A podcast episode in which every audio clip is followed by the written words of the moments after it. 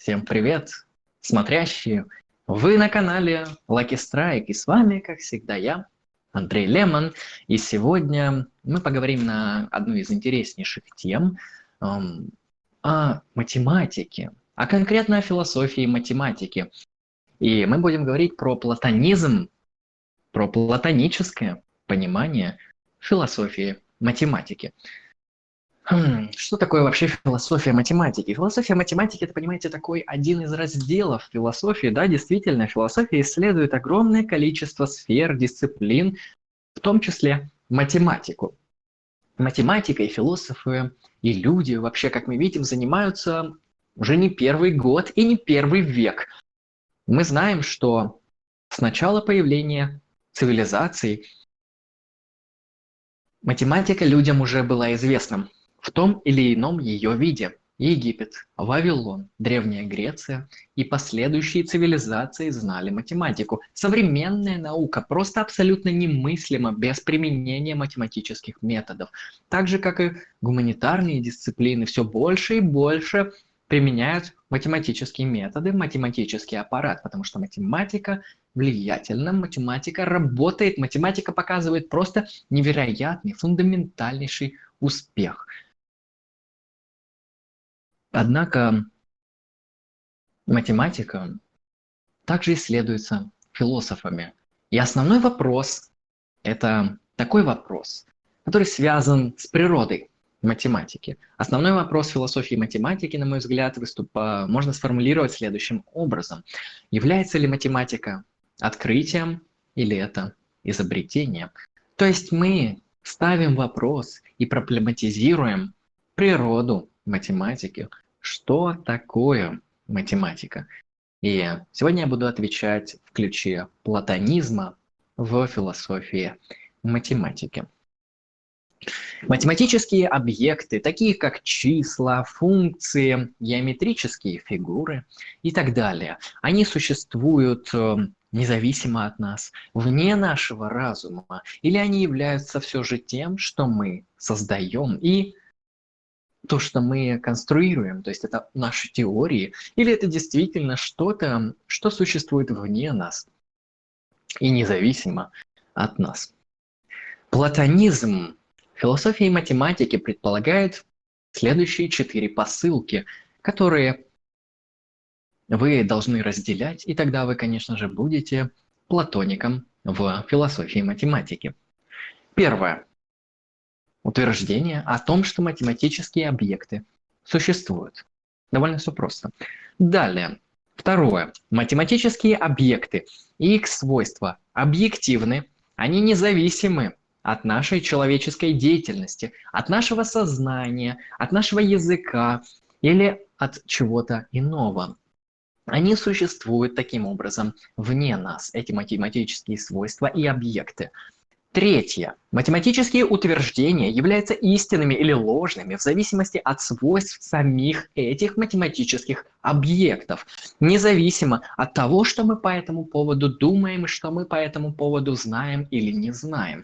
То есть они объективны в своих семантических свойствах. Четвертое положение, которое также необходимо разделять, чтобы быть платоником философии математики, это то, что математические объекты – это определенные абстрактные сущности. С абстрактными сущностями в философии большая проблема. На самом деле это очень серьезный кейс философии э, о том, как существуют абстрактные объекты, что представляют из себя абстрактные объекты и как их можно помыслить. Абстрактные объекты – это очень сложная категория. Дело в том, что Математические объекты, они не схожи с предметами какого-либо физического мира. Они абсолютно кардинально в своей природе отличаются от физических объектов, от э, компьютеров, от самолетов, деревьев, животных, от людей, от столов, от стульев, от небесных тел и фундаментальных частиц. Все эти физические объекты кардинально отличаются от абстрактных. Математические объекты, они находятся вне пространства и вне времени. Философия математики может включать в себя два вида реализма. Платонизм в философии математики – это реализм. Первый вид – онтологический, второй – это семантический реализм. Онтологический реализм – это идея о том, что математические объекты существуют независимо от нас. А семантический реализм – это идея о том, что математические пропозиции, математические предложения истинны или ложны, вне зависимости, опять же, от нас. Можно таким образом выбирать, на самом деле, какого вида реализма придерживаться. Потому что можно быть семантическим реалистом, считать, что пропозиции математики истины, независимо от меня. 2 плюс 2 равно 4, всегда верно, вне зависимости от мнения Васяна, меня или какого-нибудь эм, вычислительного аппарата. И эти истины будут независимы от релятивных условий. Это семантический реализм. Однако в то же время можно не быть онтологическим реалистом. Но чтобы быть платоником, философии математики, нужно разделять обе эти позиции. Считать о том, что математические объекты существуют независимо от нас, и то, что их истинность или ложность также независима от нас. Чтобы понять, что такое платонизм в философии математики, я хочу, собственно, рассмотреть саму теорию Платона исторически. Это поможет нам в понимании того, что такое математические объекты, и ответит на вопрос об их абстрактной природе через призму платоновской философии. Теория Платона на самом деле с течением времени очень сильно изменялась, потому что у Платона много последователей еще в античности. Как известно, Платон открыл целую академию, в которой начались споры сразу после его смерти на те или иные позиции, в отношении его учения. Также мы знаем, что было несколько видов неоплатонизма, которые развивали теорию Платона. Также существуют современные платоники, и все они кардинально отличаются. Но поэтому я хочу именно поэтому, именно поэтому рассмотреть философию Платона в его понимании, в понимании Платона, чтобы дальше уже отталкиваться от того, как платоником можно быть математическим в наше время. Хорошо. В первую очередь, говоря о Платоне, вспоминают его теорию идей или его теорию форм. Слово «форма», слово «идея», слово «образец», слово «парадигма» здесь будет использоваться в абсолютно синонимичном смысле. Это одно и то же. Давайте рассмотрим ход мысли Платона эм, на примере, на различных примерах. Да, а, вот, например, у нас есть ручка. Представим, что у нас таких ручки три. И все они имеют э, ряд общих черт, ряд общих признаков. Например, эти все три ручки могут иметь в себе синий цвет, синюю пасту, оранжевый цвет, а, пластиковую физическую оболочку, определенную а, вытянутую длинную форму с такой-то с таким-то размером а, и так далее. То есть а, эти три разных объекта могут иметь общие признаки. Однако здесь встает на самом деле именно в этот момент проблема универсалей. Если говорить другими словами, то как многие разные объекты могут иметь одну общую черту. Это проблема универсалей. Другими словами, здесь эм, в данном примере я сказал, что есть три ручки, но они объединены какой-то одной общей вещью, одним общим признаком, одним общим свойством. Это, например, быть синими. Хорошо. Как, как, каким образом вообще это работает? Почему три разных объекта? Возможно, это там ручки разных марок, но которые все синие. Как это так? Вот три разных объекта, находящихся в пространстве в разных местах, отделенных, независимых друг от друга, имеют что-то общее. Например, синий цвет. Предположим, следующий диалог. Мы оба используем слово «синий», учитывая, что существует множество синих вещей. Мы также знаем, что используя слово «синий», мы ссылаемся на одно и то же, и мы понимаем под этим одно и то же. И здесь как раз-таки встает проблема единства и множества, одного и многого, единичного и множественного. Как соотносится нечто единичное с нечто множественным?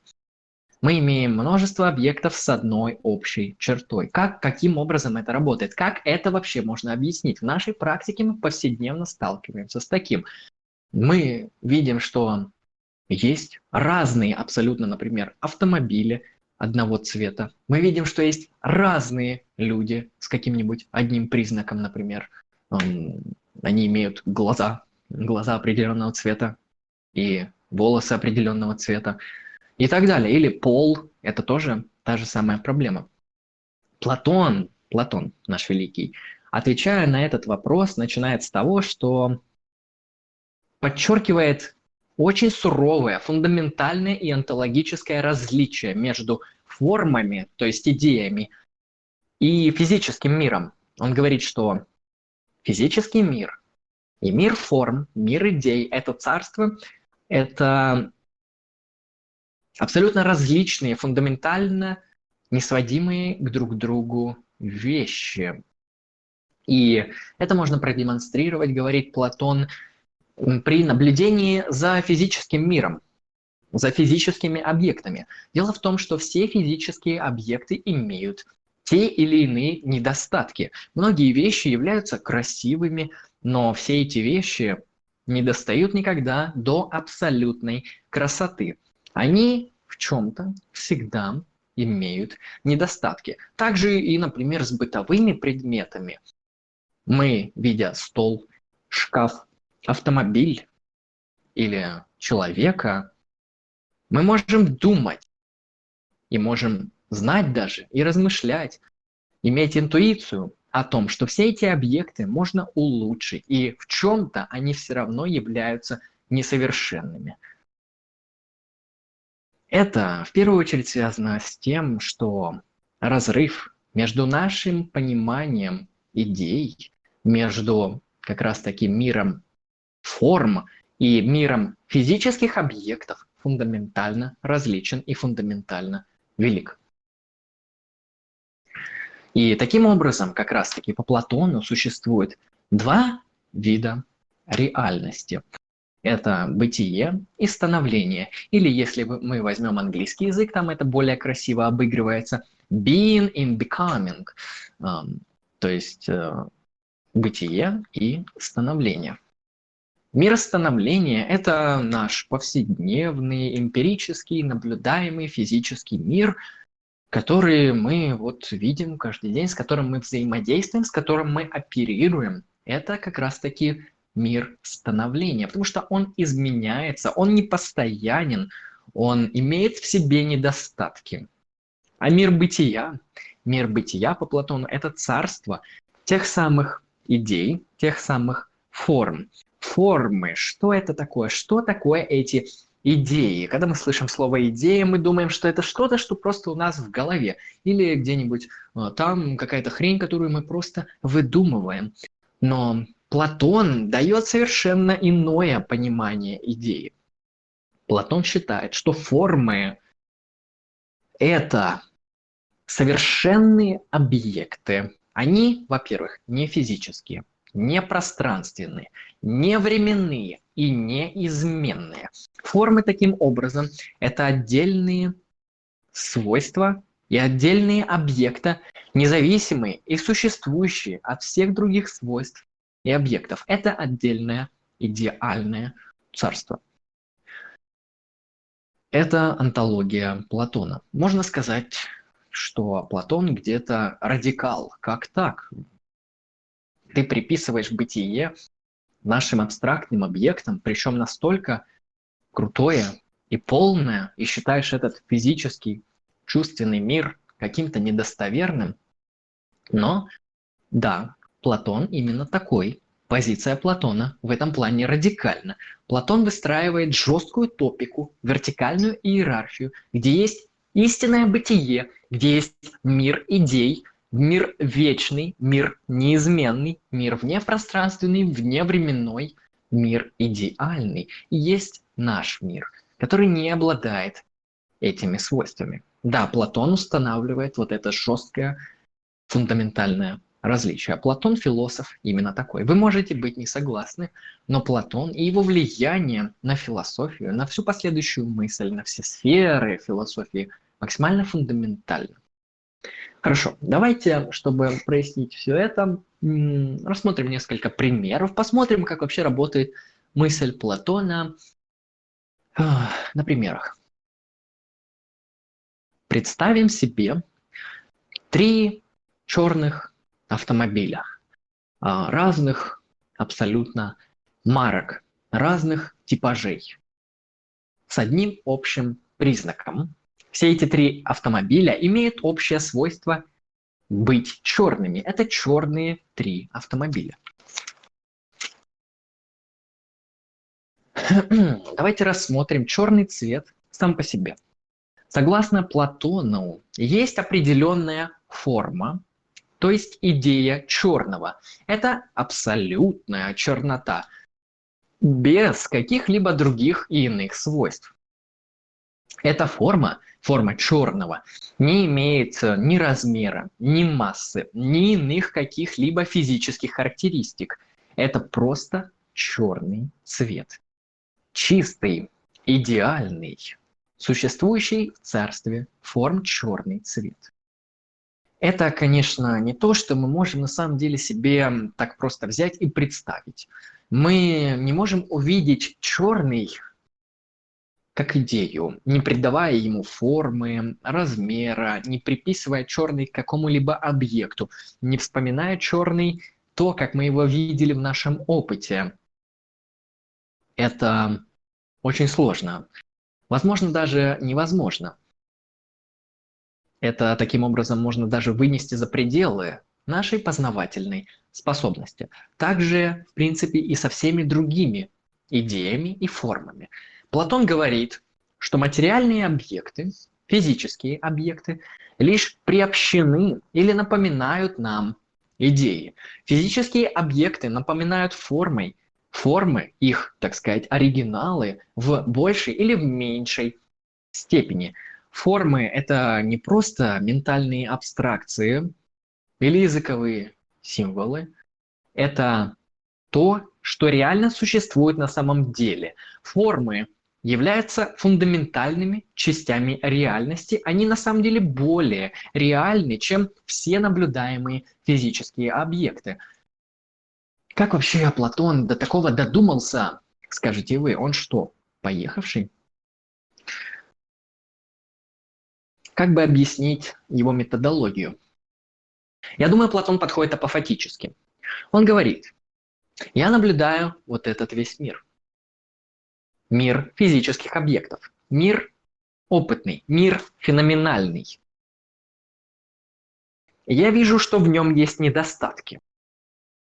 Эта статуя недостаточно красивая. Эта техника недостаточно качественная. Это крыса недостаточно соответствует идее крысы. Например, она больная. Этот человек недостаточно соответствует идее человека. Мы можем наблюдать в физическом мире недостатки.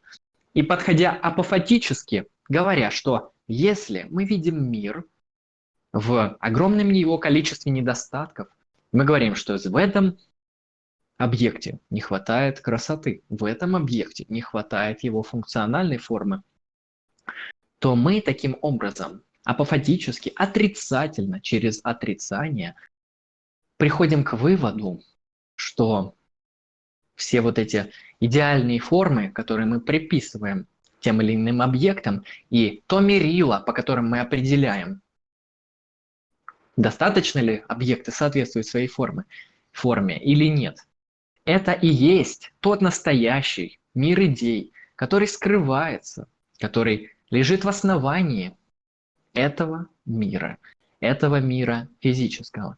И таким образом наш вот этот физический мир, он похож на что-то вроде тени, вроде того, что отражается от реальных, существующих объектов. То есть есть какой-то иной мир. Понимаете, опыт постоянной и вечной ночи, например, мы родились где-то, где есть только ночь. Это планета, на которую никто никогда не светит. Там всегда ночь.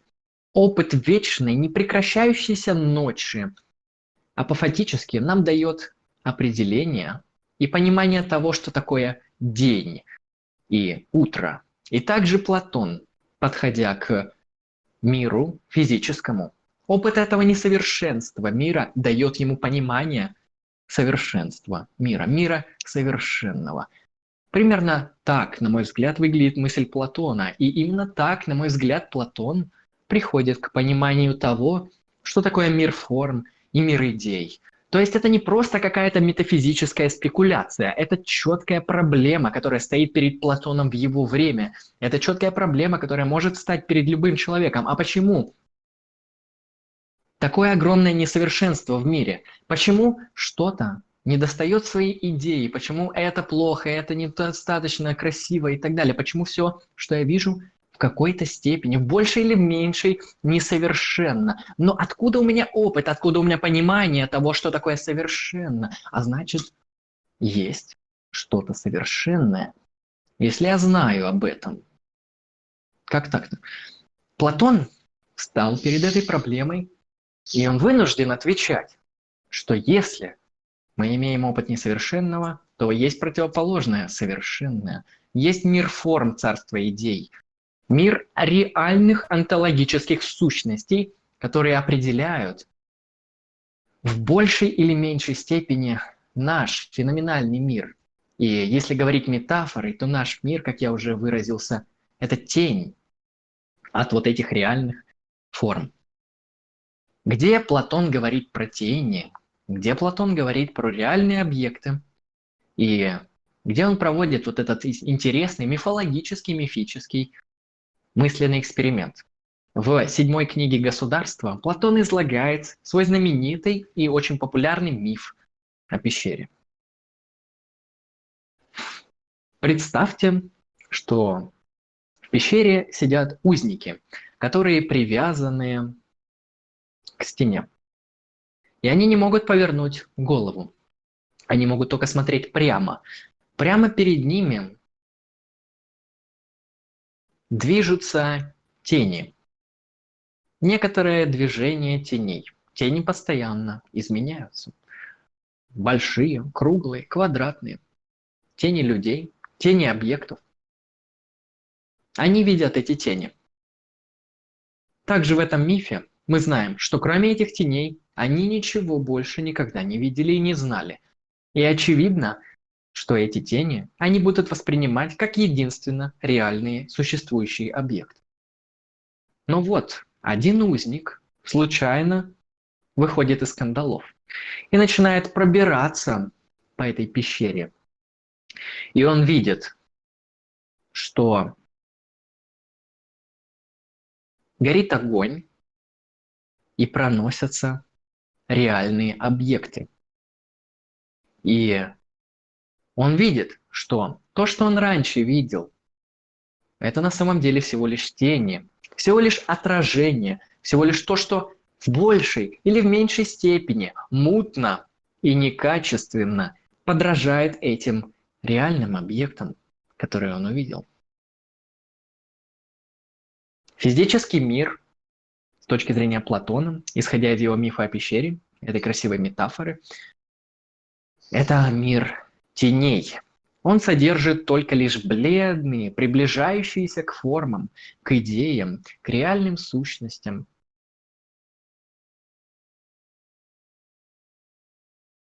Движения. Да, то есть мир теней – это наш физический мир, который подражает в большей или меньшей степени миру идеальному. Хорошо, примерно такая позиция у Платона по поводу того, как устроена онтология. Что же по поводу математических-то объектов? Платон очень любил математику. На его академии было написано, что не геометр, да не войдет. То есть человек, который не занимается математикой, абстрактными этими объектами, не имел доступа и входа в Академию Платона, он не мог там учиться. Как говорится, ЕГЭ в Академию Платона нужно было сдавать именно по математике. Что же вообще можно сказать про эти математические объекты? Ну, давайте попробуем на примерах. А, сейчас я нарисую два математических объекта.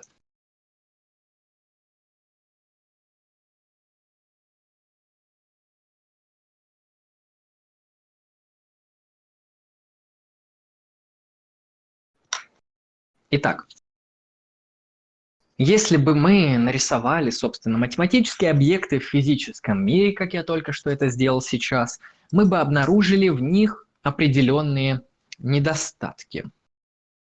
Смотрите. Вот я вам показываю фигуру. Это треугольник. Да, действительно, это треугольник. Вот я вам показываю еще одну фигуру.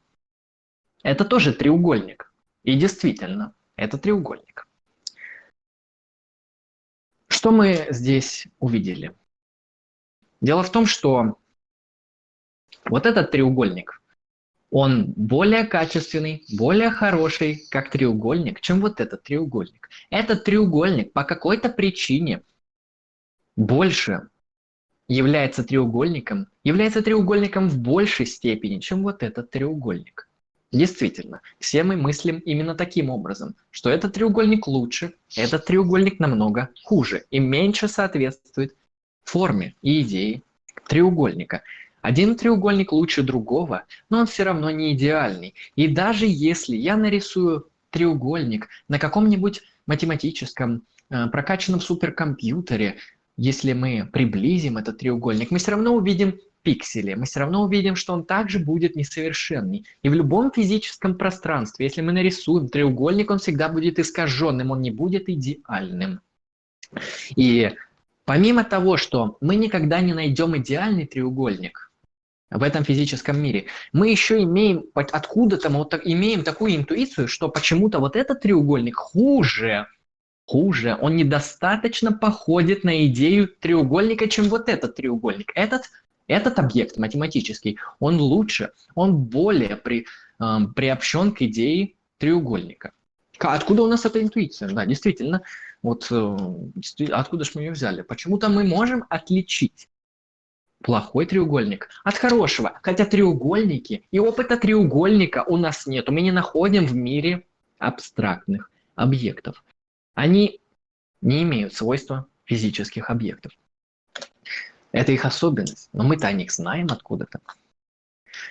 А, как я сказал, мы никогда не увидели, никогда не увидим и никогда не видели идеальный треугольник. Из этого факта, что мы о нем можем определять, эм, что один треугольник лучше другого, становится ясно, что у нас есть некоторое внутреннее ощущение того, что существует некоторый идеальный треугольник – но мы никогда, как я говорю, не воспринимали идеальный треугольник. У нас есть некоторая интуиция, некоторое доопытное понимание того, что существует идеальный треугольник. И именно это понимание идеального треугольника, хоть и интуитивно, хоть и не непосредственно, мы, исходя из этого, можем отделять хорошие треугольники от плохих. Те, что больше похожи на треугольные объекты, и те, что меньше похожи на треугольные объекты. Откуда мы это знаем? Перед Платоном встает этот вопрос довольно сурово и жестоко. Но Платон на него отвечает в своем духе. Нужно понимать, что Платон жил явно не сейчас. И даже не тысячу лет назад. Платон жил очень давно. И его ответ для нас может показаться в каком-то смысле очень непонятным. И вряд ли мы его будем разделять. Но Платон на него отвечает. По Платону у нас у всех есть интуиция совершенного треугольника, который существует в мире форм, и именно благодаря этому мы можем сказать, что один треугольник хуже другого. Форма треугольника является чистой и абстрактной, без цвета, без размера, без массы, без чего-либо еще. Эти неправильные треугольники, которые я показал выше, они лишь в большей или меньшей степени приближаются к реальному треугольнику. Эпистемологическая проблема, которая здесь встает, это как мы можем знать о том, что такое идеальный треугольник. Платон решает эту проблему следующим образом. Дело в том, что по Платону у людей есть души. Душа – то, что присуще человеку. По Платону. Платон – это классический субстанциальный дуалист. Он считает, что у человека есть душа, и, в принципе, человек и является в каком-то смысле душой, которая время от времени имеет тело. А, то есть э, человек по Платону двухтомичен, состоит из двух субстанций, из физической, телесной и из нефизической, нематериальной, вечной, неизменной души. Душа, с точки зрения Платона, сохраняется после смерти тела. Потому что тело физическое, физические объекты имеют свойство разрушаться и изменяться. Поэтому тело в какой-то момент разрушается, умирает. После смерти тела не физическая, не материальная душа существует, потому что она не подвержена изменениям. Однако, особенность заключается в том, что эта душа существует до вашего рождения. И Платон в этом плане верит в некоторый цикл реинкарнации, в переселение душ, перерождения. Да, он язычник, в его время еще христианства не было, и такое понимание мира для его времени – это нормально. В принципе, достаточно понятный и очевидный вывод для его времени. Ваша душа когда-то, до, своего, до вашего рождения, имела непосредственное знакомство с этими формами, с этими идеями. Потому что когда душа не имеет тела, она пребывает в царстве идей, в царстве форм, и там она созерцает эти идеи. Однако, когда душа рождается в физическом мире, в физическом теле, она забывает. Ее память таким образом разрушается. Так что многие идеи и формы, которые ваша душа наблюдала в этом мире до вашего рождения, забываются. Однако интуиция и понимание того, какие объекты являются абстрактными, какие объекты являются идеальными, это чувство того, этот критерий, по которому вы можете отделять одни математические объекты, которые являются хорошими, качественными, как треугольники, от других, менее качественных, у вас все же осталось. И через определенное обучение, считает Платон, через определенную практику и через развитие навыков вы можете начать вспоминать идеи, и формы. И поэтому мы получаем знания о формах, если мы начинаем обучаться, начинаем развивать в себе эти способности абстрактного мышления. Обучая ум, вы можете приобрести правильные понятия и формы, а затем мы можем и вспомнить даже их. Возможно, это будет как откровение или как озарение, и это учение Платона называется учением о припоминании. Поэтому с точки зрения Платона, математика и математические объекты, они являются абстрактными формами, которые находятся в основе бытия. Они его, можно сказать, определяют и фундируют. Это и есть бытие, это и есть фундамент, это и есть то, что есть на самом деле. А наш мир Конечно же, он есть, но так же, как тень от предмета не является предметом, а лишь подражает реальным сущностям, так же и наш мир, мир физических объектов, он лишь в большей или в меньшей степени приобщен к идеям. Он лишь отражает и приобщается к тем или иным идеальным формам. Это интересная антология, это интересный ответ на то, как Платон воспринимает те или иные математические объекты. То есть с точки зрения Платона, можно сказать, здесь он продолжатель традиции Пифагора, он считает, что мир в своей основе является фундированным на некоторых нематериальных, не физических сущностях, которые являются формами и идеями, в том числе математические. Математические функции, математические формы, такие как квадраты, треугольники, математические уравнения и примеры.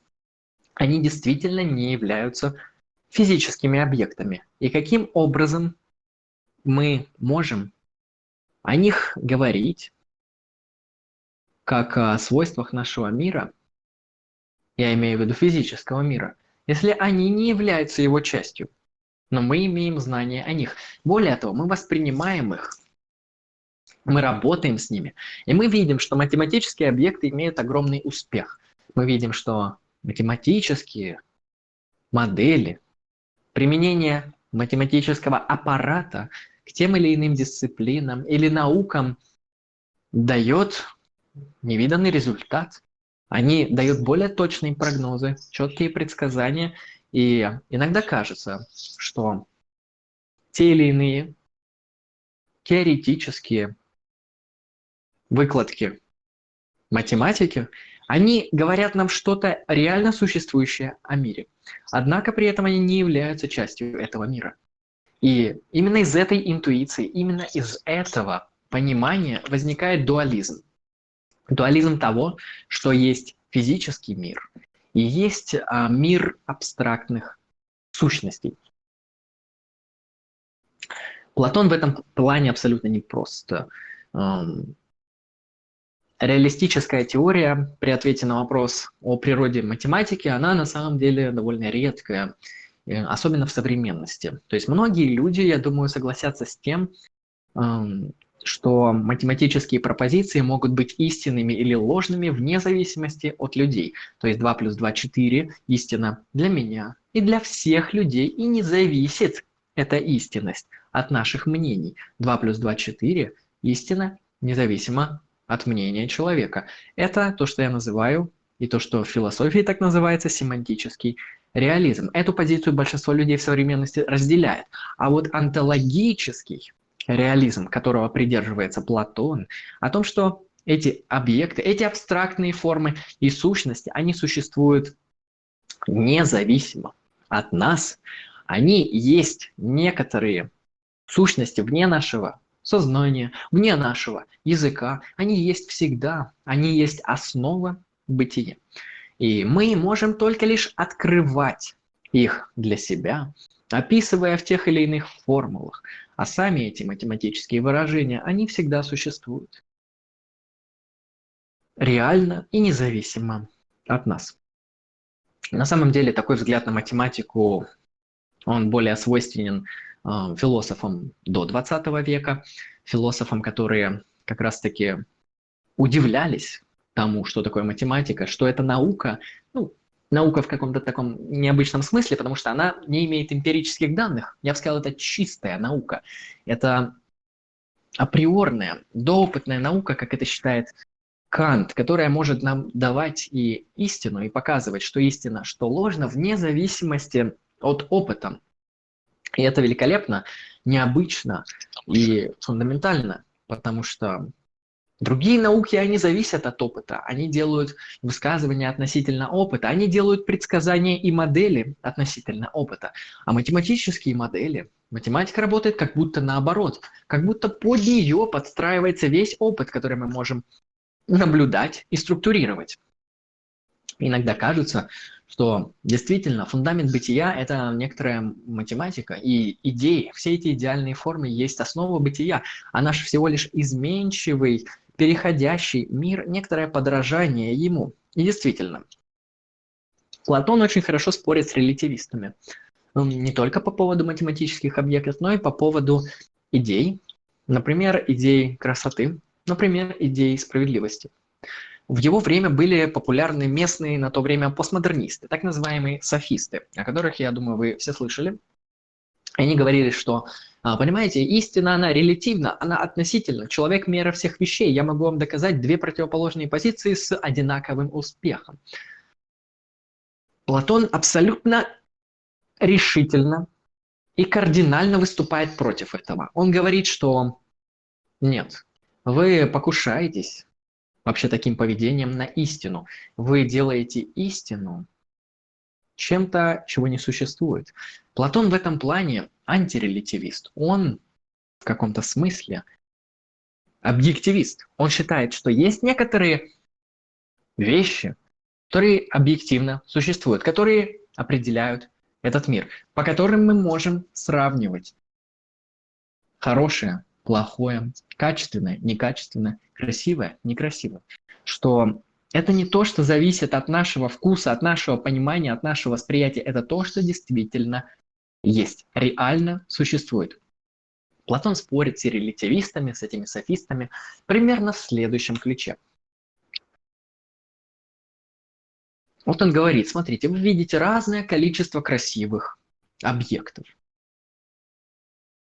Красивый шкаф, красивый юноша, красивая картина, красивая статуя, красивая еда.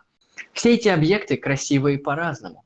Какие-то менее красивые, какие-то более красивые. Более того, я вам скажу, что между красивой едой и красивым человеком нет практически ничего общего, но и то, и то мы называем красивым.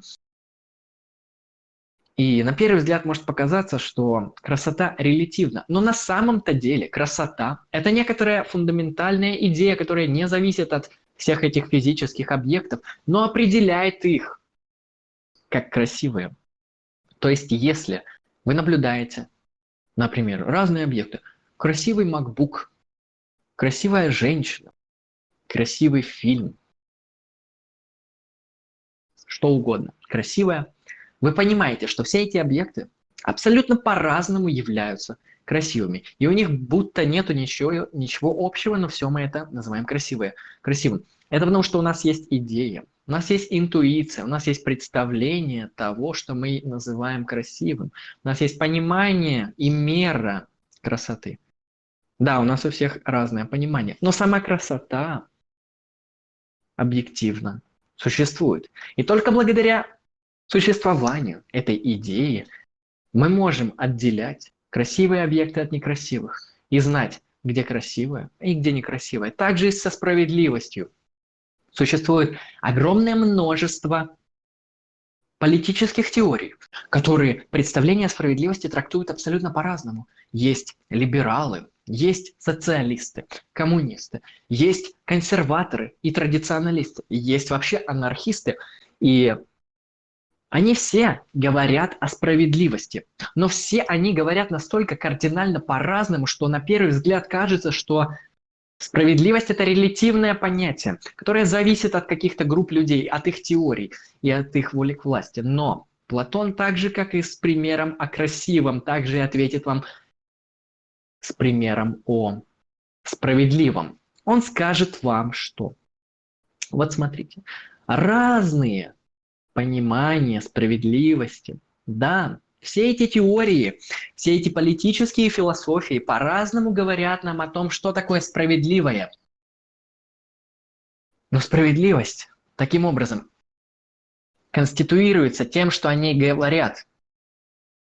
Это показывает, что эти теории, они все ссылаются на некоторое понимание справедливости. То есть справедливость, она действительно есть, как идея, как объективное, независимое, абстрактное, не физическое явление, как форма. И воплощаясь в нашем физическом мире, а как мы знаем, этот мир различен, множественен и изменчив, здесь это понимание справедливости становится абсолютно разным. И действительно, коммунисты понимают справедливость одним образом, в то время как либералы понимают справедливость совершенно другим образом. Такое чувство, что они лютые враги, хотя говорят они об одном и том же, о справедливости. И с точки зрения Платона, справедливость есть на самом деле. Она находится в мире форм, в мире идей. И она конституирует возможность быть тем или иным общественным институтом, тем или иным людям, тем или иным государством. справедливыми или несправедливыми. И только благодаря существованию этой идеи и приобщению к этой идее, созерцанию этой идеи, мы можем говорить о справедливости. Да, эта идея многогранна. И не нужно никогда впадать, на мой взгляд, в релятивизм. Это четкая и однозначная пози позиция Платона, антирелятивистская, антисофистическая, антипостмодернистская в каком-то смысле. Он говорит, что нет. Вот вы говорите, что истины нету, но на самом деле есть. На самом деле есть объективное мерило ценностей, благодаря которому мы можем определять, что хорошо, что нет, что благо, что нет, что справедливо, что нет, что красиво, а что нет. Какой треугольник правильный, а какой нет. Точно так же, как мы видим, что эти треугольники правильные или неправильные, также и со справедливостью. Что-то может быть менее справедливым, что-то более справедливым. Но все это объединяет их в то и показывает, что есть эта идея справедливости. И таким образом Платон абсолютный антирелятивист. Он реальный реалист в полном смысле этого слова. Реализм Платона – это реализм абсолютного, вечного, неизменного бытия, абсолютных эм, идей и форм, которые вне пространства, вне времени, которые представляют собой и математические объекты, и логические объекты, и объекты, связанные с идеями, такие как красота, справедливость. Все наши абстрактные понимания, все абстрактные объекты с точки зрения Платона существуют независимо от человека.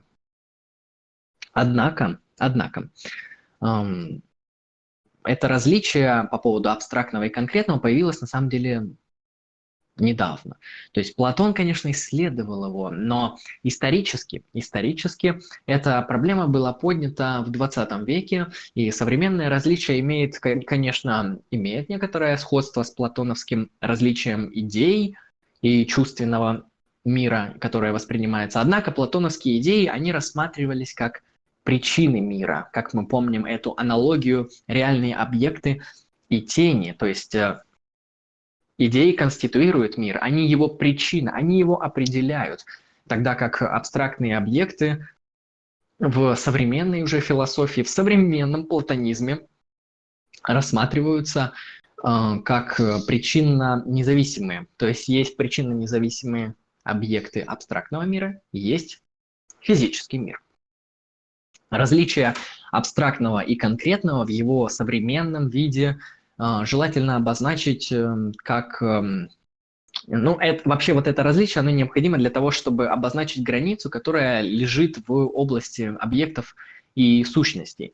Ну, вообще, в таком понимании это различие становится как раз-таки актуальным в 20 веке в философии, которая развивается в основном на западной, на англоязычной территории. И истоки такой стратегии, они на самом деле не.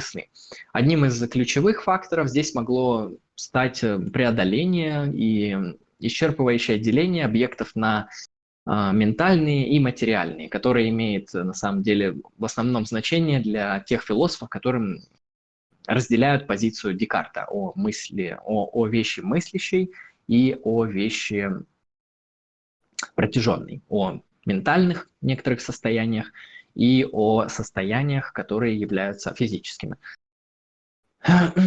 Вообще, в современном уже математическом платонизме, об, то есть споре об абстрактных объектах, одним из знаковых событий в этом направлении стало утверждение Фрейди, это такой философ немецкий, о том, что из объективности и априорности математических истин следует, то есть логически необходимо, что Числа не являются материальными сущностями и не являются идеями ума. На самом деле Фрейди проводит интересные исследования. Он говорит, что если бы материальные числа, точнее, простите, если бы числа были материальными вещами или свойствами материальных вещей, законы арифметики, они бы имели статус эмпирических обобщений. Что это значит? Это значит, что те или иные математические операции, которые мы применяли бы к эмпирическим объектам, они бы работали только в конкретный момент времени к этим эмпирическим объектам. Из разряда я взял 5 мешков картошки и сложил их с другими пятью мешками картошками конкретными, и у меня получилось 10 мешков картошки. И вот это абстрактное обобщение, то, что 5 плюс 5 – 10, нельзя бы было экстраполировать на что-то, что не является этими мешками картошки. Это если бы а, математика имела некоторый эмпирический характер, то есть находилась бы в мире. А, если бы числа были, например, нашими идеями, то есть э, то, что существует у нас в сознании, в уме, возникла бы на самом деле э, та же проблема, э, например, чей ум чей разум какого человека содержит число 17. И существует ли число 17 в моем уме так же, как в уме какого-нибудь другого человека. И также со всеми математическими операциями. В таком случае общность математических предметов оказалась бы иллюзорной. И таким образом Фрейге, он апофатически приходит к выводу, что числа, они не являются ни внешними конкретными вещами, то есть это не физические объекты. Это не что-то, что есть в физическом мире. И это не ментальные сущности, это не то, что мы выдумываем, не то, что мы изобретаем в своем сознании. Фрейди он не говорит, что эти смыслы абстрактные. Он говорит, что они принадлежат некоторому третьему миру, отличному, который отличается и от чувственного мира, мира физических объектов, и от мира ума, от мира нашего интеллектуального, ментального существования. И в этот момент, на самом деле, с Фрейге, это 19 век, начало 20-го, возникает новый реализм, который уже в будущем воспринимается англоязычной философией, и уже традиционно термин абстрактный начинает употребляться именно для обозначения этого третьего мира. То есть мы здесь увидели некоторое историческое развитие того, как появилось вообще понимание и развитие философских идей об абстрактных сущностях после Платона. То есть Фрейги это аж, аж 19 век а, опять поднял эту проблему и назвал этот третий мир абстрактным миром. Ну, точнее, после него уже назвали, а он его обозначил. Третий мир, то есть мир не физический и не ментальный, потому что математические объекты, они не физические и не ментальные. А, философы, которые признают существование абстрактных объектов в современности, в современной философии называют платониками, а те, кто отрицает их существование, иногда называют в большинстве своем номиналистами. Так называемые номиналисты, номинус – это знак. Они считают, что эти все объекты – это некоторые просто языковые, математические, ну, э, знаковые, знаковые операции, э, которые мы вот изобретаем. И такое словоупотребление, на самом деле, на мой взгляд, оно очень неудачно. Почему? Потому что дело в том, что э, номинализм и платонизм, эти позиции, они имеют под собой определенные коннотации. И если мы говорим, что кто-то платоник, мы подразумеваем, что он придерживается философии Платона во всем его содержании, и в метафизике, и в теории познания, и в теории души, и так далее. А номиналисты мы сразу отсылаемся к средневековому спору об универсалиях. То есть если человек знает историю философии, для него эти термины неудачны, потому что коннотации, коннотации четко исторические. Однако, однако, ну, то, что это неудачно, это не имеет никакого значения. Потому что в современности все равно платонисты и номиналисты имеются. Они еще также называются реалистами и, номинали, и номиналистами по отношению к абстрактным объектам. Проще говоря, если как-то охарактеризовать эти позиции, они будут выглядеть следующим образом. В современности. Платонизм – это позиция, согласно которой существует, по крайней мере, один абстрактный объект. Номинализм – это позиция, согласно которой количество абстрактных объектов в точности равно нулю. То есть не существует ни один абстрактный объект. Это номинализм. А, ну, стратегия Фрейги была следующая.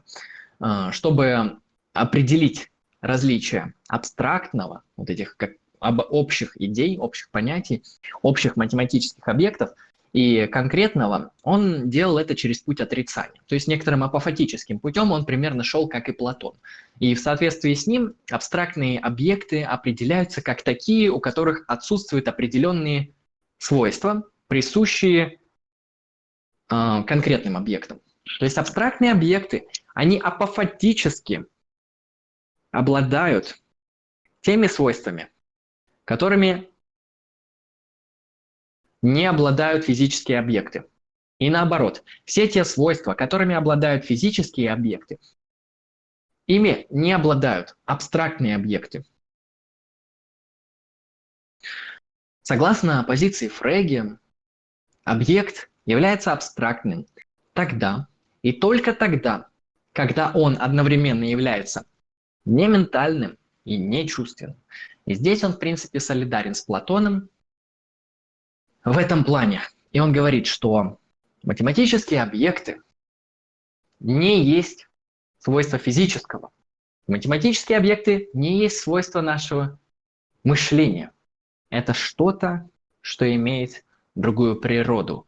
Они не пространственные, не временные, неизменные, постоянно существующие.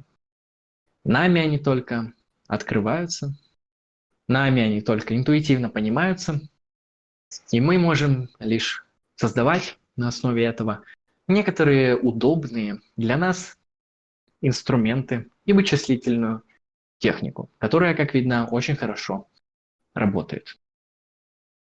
Таким образом, я, в принципе, рассказал про платонизм философии математики.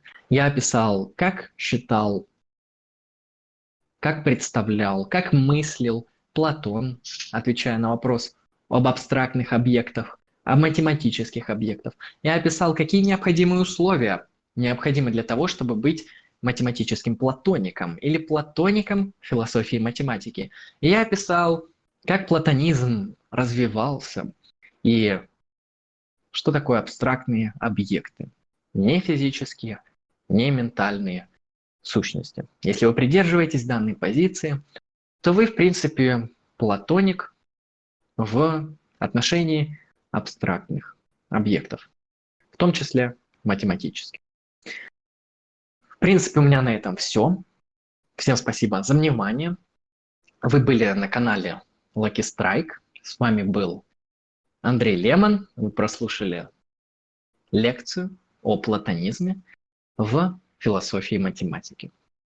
Всем спасибо. Спасибо за просмотр, спасибо за внимание. Пишите комментарии, подписывайтесь на паблик, подписывайтесь на канал. Всем удачи, всем пока.